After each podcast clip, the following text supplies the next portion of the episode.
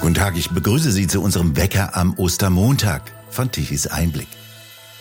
Sie schafft es, dass die Zeit ein wenig stehen bleibt und das Spiel ist ein wenig wie einen Engelsflügel zu berühren, sagt Tichys Einblick Autor und Organist David Boos.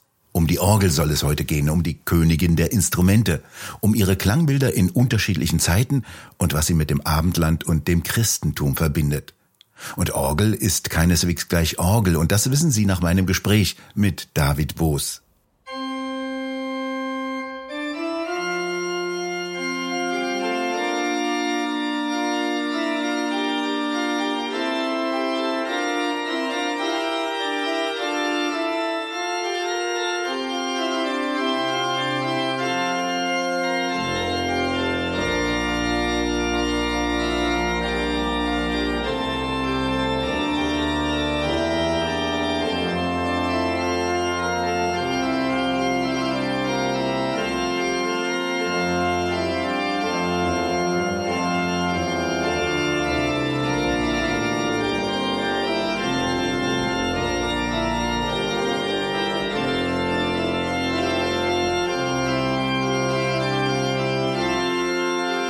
Sagen Sie, Orgeln wurden schon seit langem gebaut und faszinieren die Menschen. Warum eigentlich? Die Geschichte der Orgel ist äh, eine sehr bewegte Geschichte, die zurückgeht bis in die Antike. Da war schon bekannt, dass die äh, als Zirkusinstrument zum Beispiel im antiken Rom benutzt wurde. Das kann man sich vielleicht so ähnlich vorstellen, wie das auch heutzutage noch bei Eishockeyspielen zum Beispiel bekannt ist oder sonstigen Sportveranstaltungen, wo es dann manchmal noch einen Organisten gibt, der so ein paar Melodien spielt, um äh, der Menge einzuheizen. Äh, in Europa war sie dann aber lange Zeit weg und kam erst unter Karl dem Großen wieder als Geschenk aus Byzanz zurück nach Europa. Zunächst als Prozessionsinstrument, dann aber sehr bald schon im Mittelalter äh, als kirchliches Instrument. Und dass sie sich im kirchlichen Raum so durchsetzte, glaube ich, das muss man auch als, ähm, als äh, philosophische Frage eigentlich verstehen. Denn es gab ja eine Reihe von Instrumenten, aber dass die Orgel äh, so geeignet war für äh, den liturgischen Gebrauch in der Kirche, hat wohl mit einigen ihrer Klangeigenschaften zu tun. Und dazu gehört natürlich vor allem das, dass sie einen theoretisch unendlichen Klang erzeugen kann.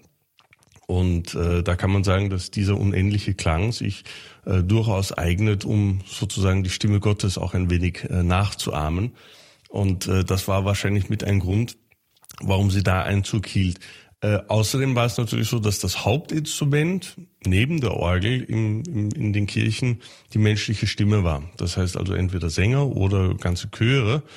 Und so war eine der Aufgaben der Orgel sehr früh auch die, dass wenn es keinen Chor gab, weil keine Ahnung, weil die einen Chorausflug gemacht haben oder nein, meistens war es damals kein Chorausflug, aber wenn der Chor nicht vollständig war, äh, dass zum Beispiel die Orgel äh, Chorwerke auch auf der Orgel spielen konnte, beziehungsweise der Organist spielte das auf der Orgel. Das nannte man dann Intabulierungen. Das war dann nebenbei auch das erste Stück, das wir gehört haben von Scheidemann, das äh, Surexit Pastor Bonus. Das war genau so eine Art von Intabulierung eines ursprünglichen Chorstückes, das man dann arrangiert hat, um es auf der Orgel zu spielen, wenn eben zum Beispiel kein Chor da war. Aber das verselbstständigte sich natürlich dann irgendwann und wurde zu einer eigenen Kunstform. Scheidemann ist da eigentlich so ein bisschen der letzte Vertreter, der noch äh, solche großen Intabulierungen geschrieben hat. Äh, und die waren dann eigentlich schon relativ eine, eine selbstständige Kunstform.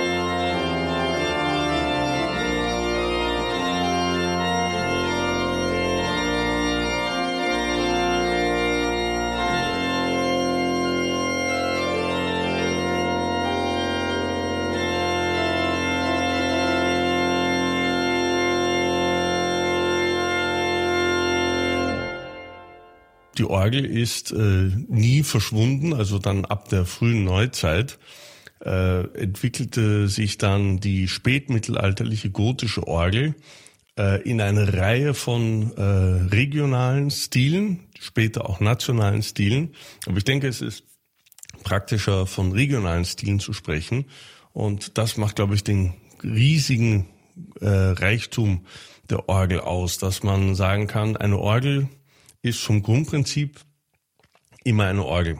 Seit von 1300 bis heutzutage ist eine Orgel eine Orgel, die funktioniert nach dem Prinzip, dass Luft in eine Windkammer geblasen wird äh, und von dort durch Pfeifen strömt, die man halt öffnet durch die Tasten.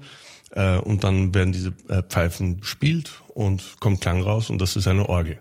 Äh, aber die Art und Weise, wie, die Schattierungen, die stilistischen Unterschiede, die zeichnen den großen Reichtum der Orgel aus. Und es wurden ganz kleine Orgeln gebaut, es wurden riesengroße Orgeln gebaut, wobei groß nicht immer besser ist. Also einige der schönsten Orgeln sind ganz kleine Orgeln. Äh, denn worum es eben geht, ist äh, der unterschiedliche Charakter, der eben auch etwas über die unterschiedlichen regionalen Kulturen sagt, die es in Europa gab und was da alles zum Ausdruck kommt. Und das ist ein enormer Reichtum. Und in der Hinsicht muss man sehr, sehr froh sein, äh, dass obwohl äh, gerade, sagen wir mal, ab dem 19. Jahrhundert ein bisschen eine Kehrtwende eingesetzt hat, dass die Orgel äh, auch äh, zunehmend als konzertantes Instrument äh, eingesetzt wurde, weil natürlich auch äh, die Bedeutung von Religion und Kirche im 19. und dann vor allem im 20. Jahrhundert äh, stetig abnahm. Äh, so versuchte man auch und versucht bis heute die Orgel eben auch im Konzertantenraum zu etablieren, auch in Konzertsälen. Äh, da gibt es auch sehr schöne Sachen dazu. Also das sind auch äh, fantastische Instrumente. Äh, wobei man sagen muss, da äh, ist eigentlich so ein bisschen der große Siegeszug der Orgel ist zu dem Zeitpunkt schon vorbei. Also da sind äh, Geige und Klavier vor allem im 19. Jahrhundert weitaus erfolgreicher, weil sie sich viel mehr eigentlich für diese Art von Musik eignen, währenddessen eigentlich die, die Hochzeit, die Blütezeit der Orgel vom 15. bis ins 18. Jahrhundert zu rechnen ist. Aber äh, auch heute noch äh, werden äh, viele Orgeln gebaut. Das ist äh, sehr positiv, sowohl in Kirchen als auch in Konzertsälen. Ähm, und äh, was auch erwähnenswert ist, ist, dass äh, auch mittlerweile sehr viele äh, historische Instrumente, die noch erhalten geblieben sind, auch sehr fachmännisch äh, restauriert wurden und bis heute werden, wodurch uns ein großer Orgelschatz erhalten geblieben ist von sowohl modernen, neuen Instrumenten als auch einer großen Bandbreite historischer Instrumente von eben dem 15. Jahrhundert.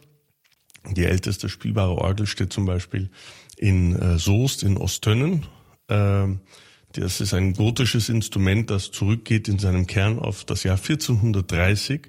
Da kann man also eine wirkliche Zeitreise machen in eine Zeit, in der Jeanne d'Arc zum Beispiel gelebt hat, nicht? Das, äh, oder in der Istanbul noch äh, Konstantinopel hieß. Das muss man sich ja mal vor Augen führen.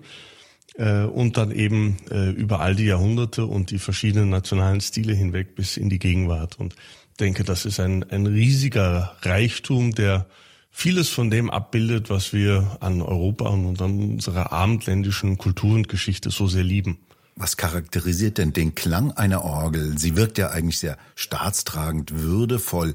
Ist das das Ziel gewesen, bei der Entwicklung der Orgel etwas Erhabenes zu schaffen? Das würde ich schon sagen, ja. Ähm, es liegt natürlich, das ist dann ein bisschen so eine Huhn- und Ei-Frage, nicht? Was war zuerst da? War zuerst der Klang da oder zuerst die Idee?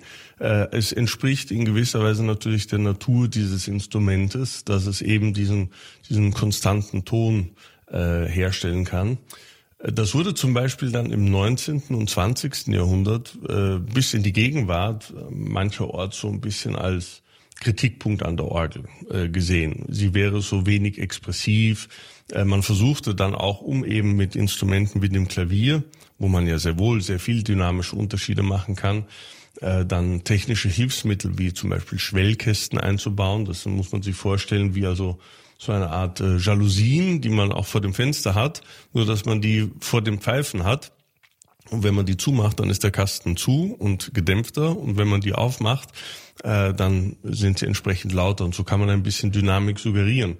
Ähm, aber letztendlich denke ich, dass in der Vergangenheit es eben genau dieser dieser Klang war, der, äh, der diese Unendlichkeit auch ausdrücken konnte, damit also auch wirklich etwas Transzendentes hatte, äh, der Teil dessen ist, was man in der, in, in der Orgel gesucht hat. Und da kann man auch sagen, das hat zum Beispiel selbst ein, ein zum Beispiel auch ein Oswald Spengler bereits äh, in seinem Untergang des Abendlands äh, sehr gut erkannt. Also das war für mich auch sehr überraschend, als ich diese Passagen das erste Mal gesehen habe, dass er sehr gut verstanden hat, dass eben dieser äh, eben dieser nicht vergängliche Klang, sondern eben dieser aufs Unendliche gerichtete Klang ähm, der Orgel so typisch ist für das, was irgendwie in dieser abendländischen Seele schlummert. Wie hat sich denn dieses Instrument Orgel und auch ihr Klangbild im Laufe der Jahrhunderte verändert? Welches Klangbild hatten die Menschen in der Gotik ja vor Ohren, muss man sagen? Da gibt es ganz viele Aspekte. Ähm, einerseits ist es so, dass die Anzahl oder die Art der Register im Laufe der Jahrhunderte sich sehr gewandelt hat. Man muss, man kann mit gewisser Weise sagen, dass die Orgel immer das Instrumentarium seiner Zeit abgebildet hat.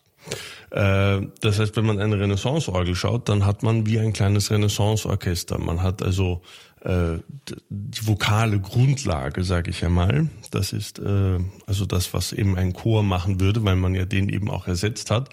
Aber man hatte eben auch schon extra Instrumente. Man bekam auf einmal ein paar Flöten, man bekam Trompeten dazu, man bekam Schallmeien, Zinke und, so, und solche Instrumente dazu, die erweiterten das Ganze. Im 18. Jahrhundert äh, kamen dann verschiedene Instrumente des Barockorchesters dazu. Dann gab es dann äh, Register, die imitierten äh, eine Viola da Gamba zum Beispiel. Und äh, im 19. Jahrhundert reden wir dann zum Beispiel in Frankreich von der symphonischen Orgel, die also auch gedacht wird wie ein Symphonieorchester, in dem es dann eben auch verschiedene Sektionen gibt. Also da gibt es dann eben die Streicher, die als Grundlage praktisch den Chor abgelöst haben.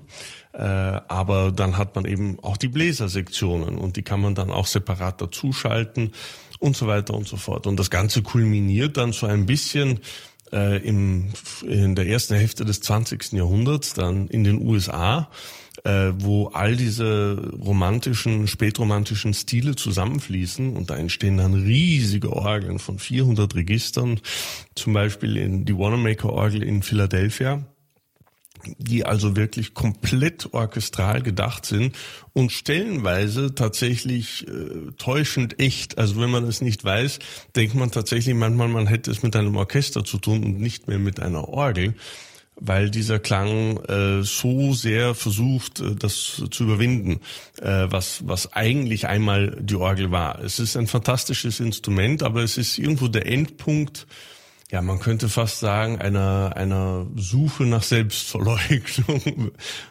Welches Zeitgefühl hatten denn die Menschen damals? Wenn man sich die alten Bilder anschaut, dann umgibt die Menschen ein Hauch von Ruhe und äh, Gelassenheit.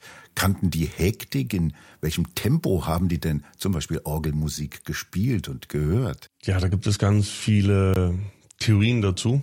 Das ist natürlich immer das äh, Kritische mit Theorien. Die sind erst einmal Theorien, bis sie bewiesen sind. Und äh, bewiesen ist auch etwas nur so lange, bis es, äh, bis äh, man wieder etwas Gegensätzliches gefunden hat. Das ist ja eben das Problem der wissenschaftlichen Methode. Sie äh, beweist ja nichts, sondern es ist ja ein Falsifizierungsprozess.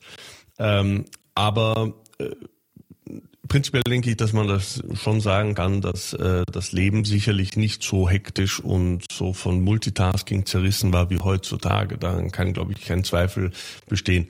Eine gewisse Hektik werden die auch schon gekannt haben. Also es sind ja dort auch äh, genügend äh, Dinge vorgefallen. Ich sag mal, wenn der 30-jährige Krieg mal wieder ums Eck kam, ähm, dann wird man sich wohl auch sehr schnell zusammengepackt haben und aus dem Staub. Aber wie gesagt, das ist eine andere Form von Hektik, nehme ich mal an. Ähm, aber musikalisch gesehen äh, gibt es, äh, ist es ja so, das Metronom zum Beispiel ist äh, also in seiner heutigen Form mehr oder weniger im frühen 19. Jahrhundert entstanden. Und ähm, man sieht da zum Beispiel bei den äh, Metronomzahlen, die äh, zum Beispiel ein Beethoven angegeben hat, beziehungsweise die von Beethovens Schülern überliefert sind, wie Czerny oder Moscheles, äh, dass die Tempi teilweise äh, auch recht hoch waren. Man darf aber nicht vergessen, dass das schon das 19. Jahrhundert ist. Ähm, Blickt man zurück ins 18. Jahrhundert, dann sieht man zum Beispiel Tempoangaben, die ohne diese Metronomzahlen auskamen. Und da gab es dann Tempoangaben wie Tempo Ordinario. Und Tempo Ordinario heißt das gewöhnliche Tempo. Naja, was heißt das? Und in den Beschreibungen bei Theoretikern kommt dann hervor, also das gewöhnliche Tempo, das ist äh, entweder ein durchschnittlicher Sch Schritt eines äh, durchschnittlichen Mannes oder der durchschnittliche Herzschlag. Ist also wahnsinnig schwer zu quantifizieren, weil das halt eben sehr individuell äh, verschieden ist. Aber man sagt dann halt ungefähr 60, also 60 Schläge pro Minute, also eine Sekunde pro Schlag. Das ist so ungefähr das normale Tempo, das zum normalen Atem passt. Und wer in sich ruht, der bringt das Tempo noch mal ein bisschen runter. So wie halt manche Leute einen sehr ruhigen Ruhepuls haben und manche Leute einen, einen höheren Ruhepuls und entsprechend dann auch von ihrer Persönlichkeit dann eben auch etwas agitierter sind.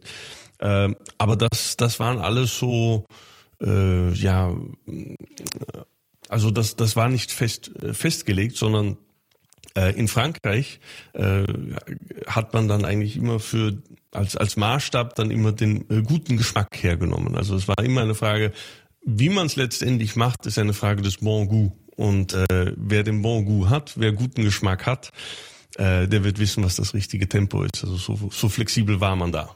Lassen Sie uns doch mal auf das Klangbild in verschiedenen Epochen kommen. Wie war denn das Klangbild in der Gotik? Dort wurde ja in hohen, großen Bauwerken gespielt. Was hatten denn die Menschen da für ein Klangbild? Zunächst einmal ist es ähm, sehr vokal gedacht. Ähm, man sollte meinen, das war meine erste Überlegung, bevor ich da zum Beispiel diese, meine Dokumentation machte über diese Orgel in, in, Ost, äh, in Osten, äh, dass ich, denn Renaissance-Orgeln zum Beispiel sind sehr scharf in ihrem Klang. Und ich dachte, dann ist vielleicht so eine gotische Orgel noch schärfer, noch rauer, weil es im, eigentlich dann im Barock dann wieder etwas milder wird. Das Gegenteil ist aber eher der Fall. Gotische Orgel, der gotische Klang ist tatsächlich ähm, etwas weniger scharf, etwas weniger rund, aber sehr, sehr vokal. Vokal bedeutet in dem Fall, dass ähm, also bei den Pfeifenmensuren, äh, das heißt die Breite, wie breit ist eine Pfeife? Ist sie sehr breit, dann klingt sie äh, sehr hohl, wie eine, wie eine Blockflöte. Äh, wenn sie aber sehr schmal ist, dann klingt sie etwas nasaler und da sagen wir dann dazu, das ist streicherhafter. Das heißt, äh, dort wo im 19. Jahrhundert oder zum Beispiel bei dieser Wanamaker-Orgel, dort sind die Hauptpfeifen so schmal, dass sie eigentlich schon mehr wie Streicherimitationen klingen, währenddessen sie bei gotischen Orgeln sehr, sehr weit sind. Das hat aber auch zu tun mit den Materialien zum Beispiel. Also sie haben dann einen extrem hohen Bleianteil im Pfeifenmaterial, äh, das eben auch dem Ganzen einen, einen sehr vokalen Klang verleiht, der eben nicht scharf ist, sondern sehr rund. Äh, und ganz wichtig ist natürlich die Frage der Stimmungssysteme. Ähm, denn heutzutage benutzen wir ja äh, auf, äh, zum Beispiel eben auf dem modernen Flügel äh, die, die, das, man sagt dann immer fälschlicherweise wohltemperierte Stimmung. Eigentlich ist es die gleichschwebende Stimmung, wo man also äh, das Komma, das, äh, das es zu verteilen gibt, äh, das äh, ist gleich über alle Töne verteilt. Aber bei äh, desto weiter zurück man in der Vergangenheit geht, bei Orgeln, gibt es dann Stimmungssysteme, bei denen man sich sagt, wir müssen nicht in allen Tonarten spielen, aber die Tonarten, in denen wir spielen, die sollen richtig rein sein. Und dann gibt es eben die mitteltönige Stimmung oder bei gotischen Orgeln zum Beispiel gäbe es dann sogar die pythagoreische Stimmung. Äh, da muss man jetzt nicht im Detail drauf eingehen. Äh, das führt allerdings dazu, dass ähm, wenn man dort eben einen Akkord anschlägt, bestimmte Akkorde einfach wirklich komplett reinklingen, was eben ähm, auf einem Klavier äh, eigentlich nie der Fall ist. Und das heißt, äh, da kommt die, die klangliche Sensation, äh, kommt einfach aus dieser Erfahrung, dieser wirklich reinen Schwingungen, die ja durch auch einen durch einen Resonanzraum äh, gehen. Und ich denke, das muss man bei einer Orgel immer so ein bisschen verstehen. Eine Orgel steht in einem Raum und der Raum, in dem wir uns als Zuhörer befinden, ist in gewisser Weise der Resonanzraum äh, des Instruments. Und äh, das heißt, die Schwingungen, die da durch den Raum äh, fließen dann, das sind ja alles akustische Schwingungen, äh, die bewegen uns dann auch äh, physisch, muss man wirklich sagen. Also das ist wirklich physisch spürbar, wenn so ein, ein reiner Akkord durch den Raum geht. Das ist eine ganz besondere Sache. Ja, da werden ja erhebliche Luftdruckschwankungen ausgelöst, fast wie in einer Disco, wenn die Bässe den Brustkorb bewegen. Genau, äh, sind ja auch im Prinzip also äh, bei großen Orgeln, wenn man dann äh, die tiefen Pedaltöne hat oder manchmal auch im Manual, dann hat man ein 16 Fuß oder ein 32 Fuß Register. Ja, da ist der tiefste Ton 16 Hertz. Äh, das ist kaum äh, mit dem Ohr hörbar, das ist tatsächlich eher im Bauch zu spüren als äh, als wirklich äh, zu hören und äh, das ist eine wirklich eine eine sehr physische Erfahrung. Also man darf nicht vergessen, die Orgel ist äh, mit Ausnahme des äh, des Orchesters, also des großen Orchesters, das Instrument, das die größte Bandbreite an Schwingungen von ganz tief bis ganz hoch abdecken kann äh, und manchmal eben auch in einem in einem Akkord. Und äh, das, das hat also doch eine wirklich äh, sehr physisch greifbare äh, Realität. Solche Wirkungen haben ja die Komponisten von Orgelmusik auch sehr bewusst eingesetzt. Ja, natürlich. Also man merkt auch ehrlich gesagt immer ganz gut, ob äh, ein Komponist, der für die Orgel etwas geschrieben hat, Ahnung hatte von der Orgel oder nicht. Äh, merkt man nebenbei auch heutzutage. Es ist, äh, gibt einige sehr interessante Trends in der Gegenwart äh, Orgelwelt. Zum Beispiel einer der Trends ist, dass äh, neue Musik geschrieben wird für alte Orgeln.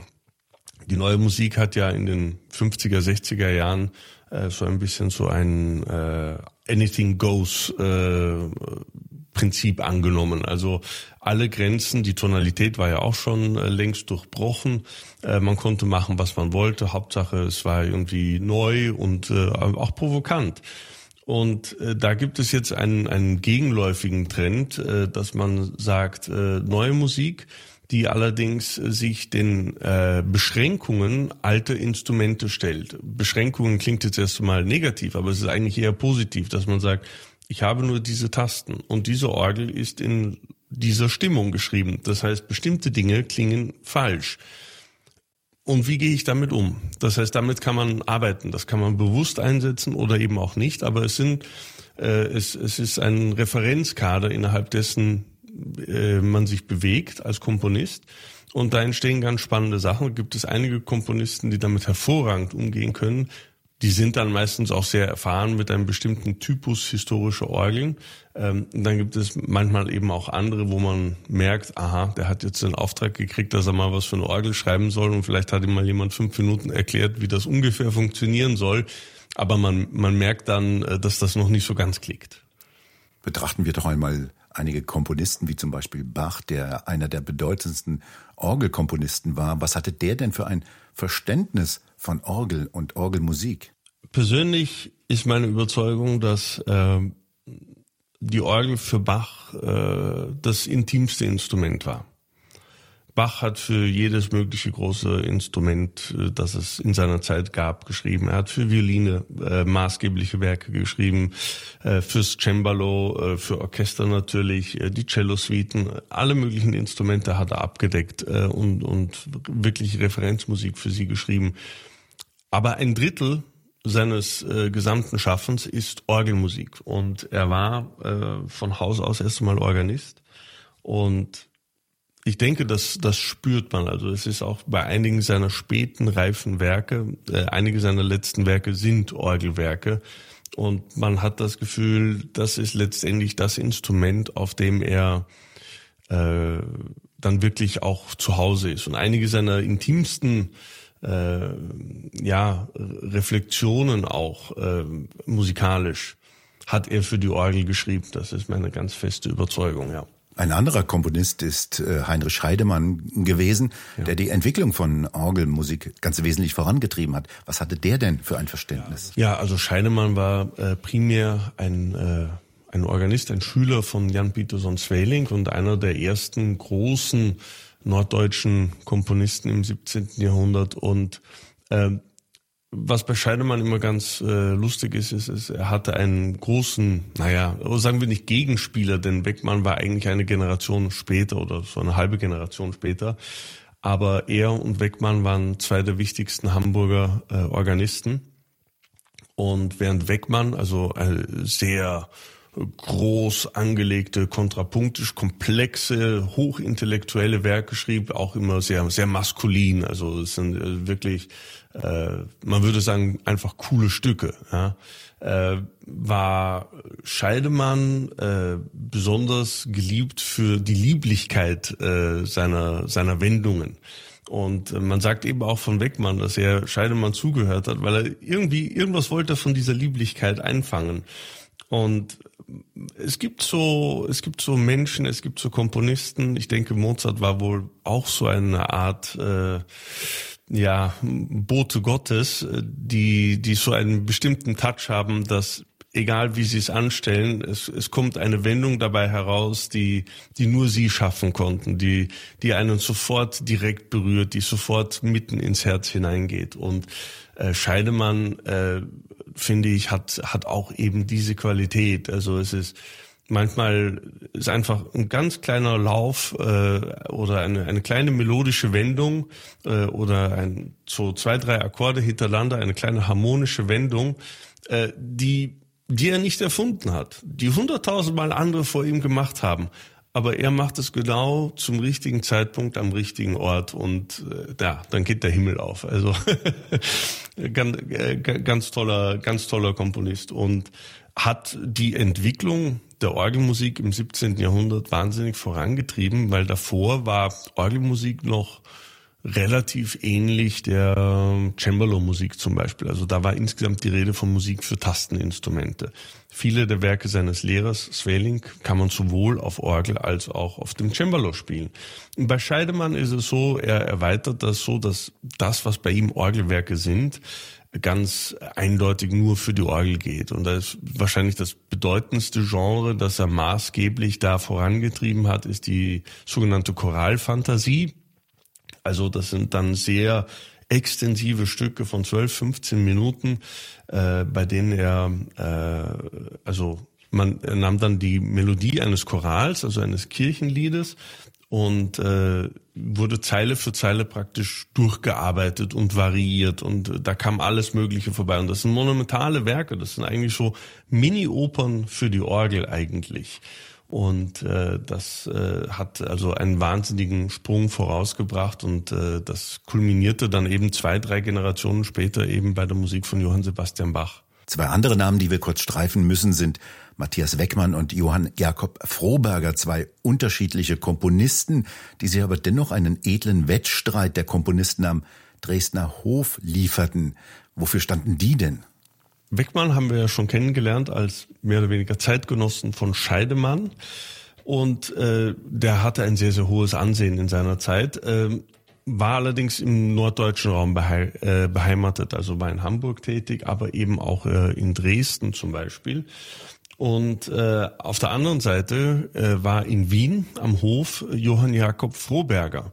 Und äh, der war also auch sehr weit gereist. Er studierte unter anderem in Italien, bei Pasquini, in Rom, äh, aber war auch in, äh, in Frankreich unterwegs. Also ein sehr polyglotter äh, äh, Reisender auch schon der damaligen Zeit. Und diese beiden äh, galten so als die beiden besten äh, Organisten ihrer Zeit und auch Komponisten. Das war ja immer damals äh, eigentlich äh, synonym. Also das war jetzt nicht jemand, der einfach nur Stücke spielt, weil das macht man ja das machte man damals noch nicht so sehr, sondern es waren eigentlich Leute, die selber improvisieren und komponieren konnten, auch für die Orgel. Und äh, die wurden eingeladen zu einem Wettstreit, um rauszufinden, wer denn der Bessere war. Und das ist eine der schönsten äh, Anekdoten, finde ich, des 17. Jahrhunderts. Denn äh, bei diesem Wettstreit äh, konnte kein eindeutiger Sieger äh, festgestellt werden. Es gab so Tendenzen dazu, dass man sagte, ähm, man wollte äh, Froberger, der als Gast nach Dresden kam für diesen Wettstreit, so ein bisschen den Sieg schenken als Gastgeschenk, obwohl Weckmann besser war, aber das ist alles nicht wirklich bewiesen. Jedenfalls, äh, dieser Wettstreit ging letztendlich unentschieden aus, aber das Resultat war, dass Weckmann und Froberger äh, äh Freundschaft schlossen und äh, für den Rest ihres Lebens äh, in regem Austausch zueinander standen äh, und sich gegenseitig Kompositionen zuschickten wodurch ein Großteil der Werke, die von den beiden erhalten geblieben ist, äh, zu erklären ist, nämlich in Nachlass des jeweils anderen. Äh, das ist also ein großes Glück für uns gewesen. Und was man bei den beiden so schön merkt, ist eben auch äh, die stilistische Vielfalt, die damals eben schon herrschte. Äh, man merkt eben bei Weckmann dieses äh, ja streng, nüchtern, norddeutsch-protestantische auf der einen Seite ähm, mit einer gewissen Zackigkeit, mit einem, einem rhythmischen Schwung, mit einer Schärfe auch äh, im Klang der, der, der Orgel äh, und andererseits dann eben den äh, italienisch, katholisch, äh, habsburgisch geprägten Froberger äh, mit seiner Elevationstoccata. Äh, diese Elevationstoccata ist dann eben auch ein Stück, das äh, für die Wandlung äh, geschrieben ist, also in der katholischen Liturgie, der Moment, wo also ganz viel Weihrauch durch die äh, Kirche schwebt und äh, äh, ja eben diese Wandlung von Brot zum Leib Christi stattfindet, also das größte der Mysterien. Und das ist also ein Stück, das äh, sich dadurch auszeichnet, dass es eben voller Überraschungen ist. Nicht? Also es sind die ganze Zeit harmonische, unerwartete Wendungen. Es ist extrem expressiv und extrem unvorhersehbar. Und das macht eben dieses, äh, das soll eben dieses Wundersame dieses Prozesses zum Ausdruck bringen. Und äh, dieser, dieser Kontrast äh, und eben auch die Gewissheit, dass wir wissen, dass äh, trotz dieses Kontrasts die beiden zueinander eine gute Freundschaft schließen konnten, was im 17. Jahrhundert ja angesichts des Dreißigjährigen Krieges keine Selbstverständlichkeit war, ist äh, für mich immer eine, eine der anrührendsten Geschichten äh, der damaligen Epoche. Und da hören wir jetzt einmal kurz rein.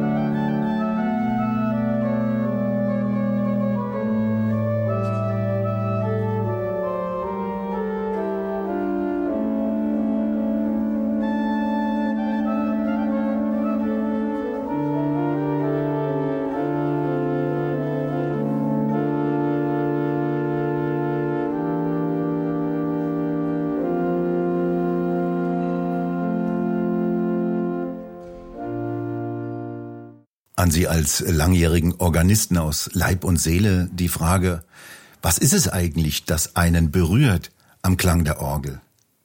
Die Orgel verfügt durch ihren Klang, durch eben diesen potenziell unendlichen Klang, stärker als wohl jedes andere Instrument über die Möglichkeit, die Zeit zu manipulieren. Äh, das Gefühl, dass eine Sekunde zwei Sekunden dauern, äh, dass die Zeit stehen bleiben kann, äh, das ist etwas, was die Orgel besser kann als, als jedes andere Instrument. Ähm, weil ihr Klang eben nie schwindet. Ähm, und damit ist es auch etwas extrem äh, Anrührendes. Es ist äh, dieser, natürlich ist es auch diese große Harmonie, äh, die von ihr ausgeht durch die, wenn man viele Register zieht, nicht? Also wenn man sagt, mit voller Orgel spielen, ähm, dann sind das ja im Prinzip äh, höhere Variationen der Harmonie. Das heißt, die Harmonie bleibt gleich, aber wir hören sie gesteigert nach oben hin sozusagen. Und äh, es, man kann nicht anders als zu sagen, dass es letztendlich eine spirituelle Erfahrung auch ist, also spirituell transzendent würde ich heute sagen, ähm, wenn man das erste Mal an so einen Punkt kommt, äh, also gerade Bach eignet sich da sehr. Das war für mich äh, zum Beispiel so als, ich weiß nicht, ja, Zwölfjähriger, als ich das erste Mal Bachs Fantasie in G-Dur spielte und äh, an einen Punkt in dem Stück kam, dass ich eben dieses Gefühl hatte, jetzt bleibt ein bisschen die Zeit stehen und dann hat man so das Gefühl, dass man jetzt einen Engelsflügel berührt. Und äh, ja, das, das lässt einen dann nicht mehr los. Und das kann im Lauten sein, das kann im sehr Stillen sein. Aber letztendlich ist es eine Erfahrung, denke ich, die ja tatsächlich nur als transzendent beschrieben werden kann. Berührt das die Menschen nur im europäischen Kulturkreis oder gilt das für die Menschen in der gesamten Welt gleichermaßen? Also mittlerweile gibt es auch sehr, sehr viele Organisten und Organistinnen aus äh, dem außereuropäischen Raum. Gerade in Asien ist das auch sehr populär. Ob die Menschen dort aus denselben Gründen berührt sind, wie ich es bin, das kann ich leider nicht 100%ig sagen. Äh, das müssten man, müsste man die fragen.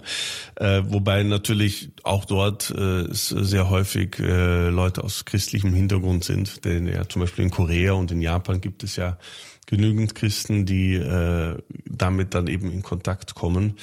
aber ich denke tatsächlich, dass es schon ein, ein extrem europäisches Instrument ist und äh, als solches äh, schon, also das ist schon etwas, was mir auch aufgefallen ist bei äh, Leuten zum Beispiel aus, aus anderen Kulturkreisen, die dem durchaus zugeneigt sind, äh, der Orgel, aber dass äh, ihre Faszination auf einer anderen Ebene vielleicht stattfindet. Das heißt, irgendwo denke ich schon, dass das tief drin in uns verwurzelt ist. Aber wie in vielen Dingen ist es so, dass äh, wenn man sich über viele lange Jahre auf eine Sache einlässt, dann kann man der Sache schon auch sehr nahe kommen, auch wenn man von woanders kommt. Aber das ist halt auch so. Ich, ich habe auch zehn Jahre in den Niederlanden gelebt und ich habe gelernt, mich wie ein Niederländer zu verhalten. Und äh, die, die meisten haben dann sogar irgendwann nicht einmal mehr gehört, dass ich kein Niederländer bin, äh, weil ich das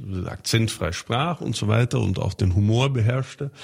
Aber äh, am Ende des Tages war es dann doch so, dass ich tief in mir drin wusste, David, du bist kein Niederländer, du bist Österreicher und das bleibst du auch. Und ähm, okay, das äh, gibt unterschiedliche Typen, aber ich denke, dass das es gibt da Grenzen.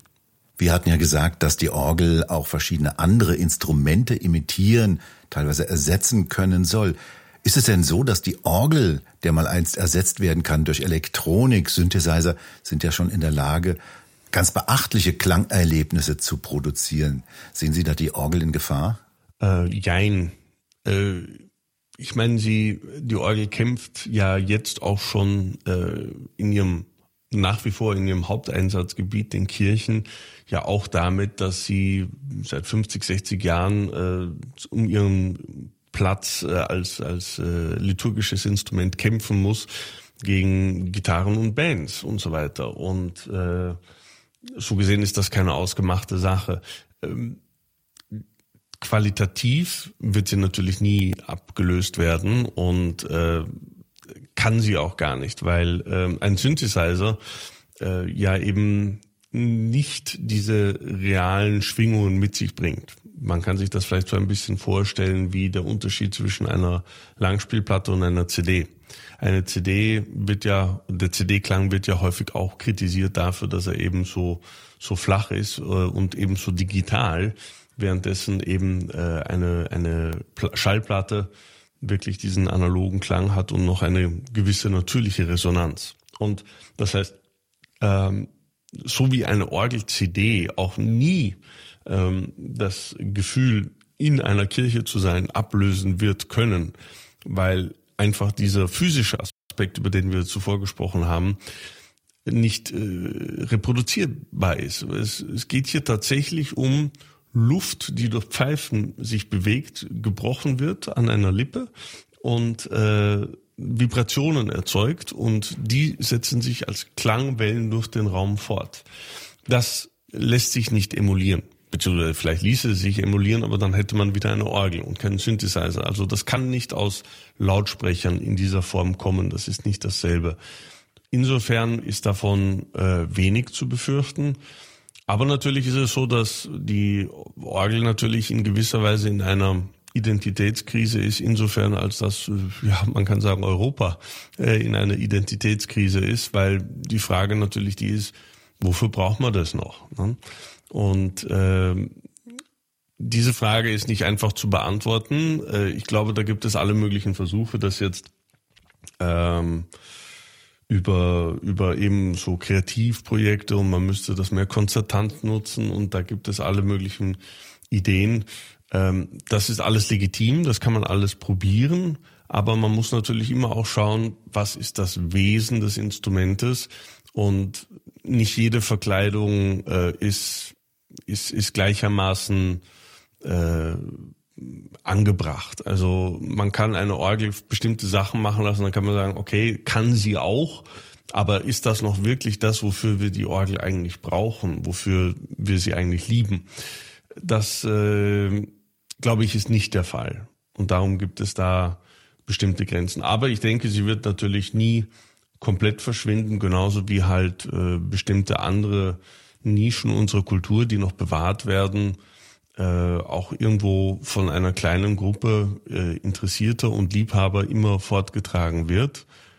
Aber ja, äh, ich, ich, ich denke, also die Gefahr sehe ich nicht zu sehr von Synthesizern, sondern einfach eher von einem äh, ja einem Mangel an insgesamt äh, einem Mangel an Bewusstsein für die kulturelle Bedeutung dessen, was die Orgel eigentlich für ja die abendländische Seele bedeutet. Und die Spiritualität kommt immer mehr der abendländischen Seele abhanden. Ja, ja, das ist, da, genau das ist es, nicht? Also äh, das lässt sich nicht über ne, also in einer in einem Unternehmen würde man dann jetzt irgendwann einen Unternehmensberater reinholen, der einem dann irgendwelche äh, PowerPoint-Präsentationen macht und mit Jargon um sich wirft und sagt, wie man sich neu erfinden müsse und dann wird ja alles prima.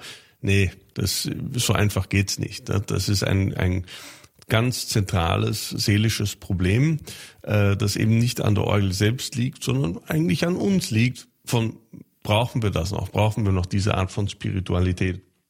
Äh, wenn ich es jetzt überspitzt formulieren würde, würde ich sagen, äh, sollten zum Beispiel unsere äh, Aktivisten von der Klimareligion irgendwann auf die Idee kommen, die Orgel würde sich ja als Instrument für ihre Bewegung eignen, äh, könnte ich mir durchaus vorstellen, dass das äh, nochmal einen Aufschwung gibt. Wobei ich denen jetzt keine Ideen in den Kopf setzen möchte. Ja, äh, ich denke auch, dass ihnen da wahrscheinlich ein bisschen der Zugang dazu fehlt, weil die Orgel letztendlich dann doch äh, etwas anderes möchte und nicht äh, diesem Kult anhängen. Aber äh, in gewisser Weise, ja, es ist natürlich ein äh, für uns Abendländer ist es ein kultisches Instrument und äh, das heißt, wir müssen nicht darüber nachdenken, wie wir die Orgel äh, irgendwie anders anziehen können, sondern wir müssen fragen, wollen wir diesen Kult noch? Zum Schluss haben Sie noch ein Stück mitgebracht, das Sie von Bach eingespielt haben. Was ist denn das für ein Stück? Wir hören jetzt den abschließenden Teil, die letzte Fuge, äh, der Trippelfuge, die am Abschluss ähm, des dritten Teils der Klavierübung von Bach steht. Das ist eben eines jener Spätwerke für die Orgel, die Bach geschrieben hat. Man nennt es auch die große Orgelmesse besteht aus einer aus einem Präludium, einer Fuge, an einer Vielzahl von Chorälen. Äh, da ist sehr viel Zahlensymbolik drin. Sehr viel geht um die Zahl drei, die göttliche Zahl. Sehr viel auch um die Zahl vier, die menschliche Zahl und die Relation zwischen den beiden. Also ein, ein unglaublich metaphysisches Werk auch. Und äh, diese Schlussfuge, äh, die in S-Dur steht, eine äh, Tonart mit drei Vorzeichen, ist eben die dritte Fuge in dieser Schlussfuge und be äh, bewegt sich auch in einem Dreierrhythmus, genauer gesagt in einem Zwölf-Achtel-Rhythmus. Also das ist drei mal vier, äh, womit eben beide diese Zahlen äh, verbunden sind. Das ist also eigentlich die Symbiose, die Kulmination dieses großen Werks, das insgesamt fast 70 Minuten dauert mit allen Chorälen und drum und dran. Und äh, es ist einfach eines der äh, großartigsten äh, Orgelwerke, äh, mit denen man äh, irgendwie ein Konzert oder überhaupt äh, einen, einen Orgelgenuss äh, abschließen kann.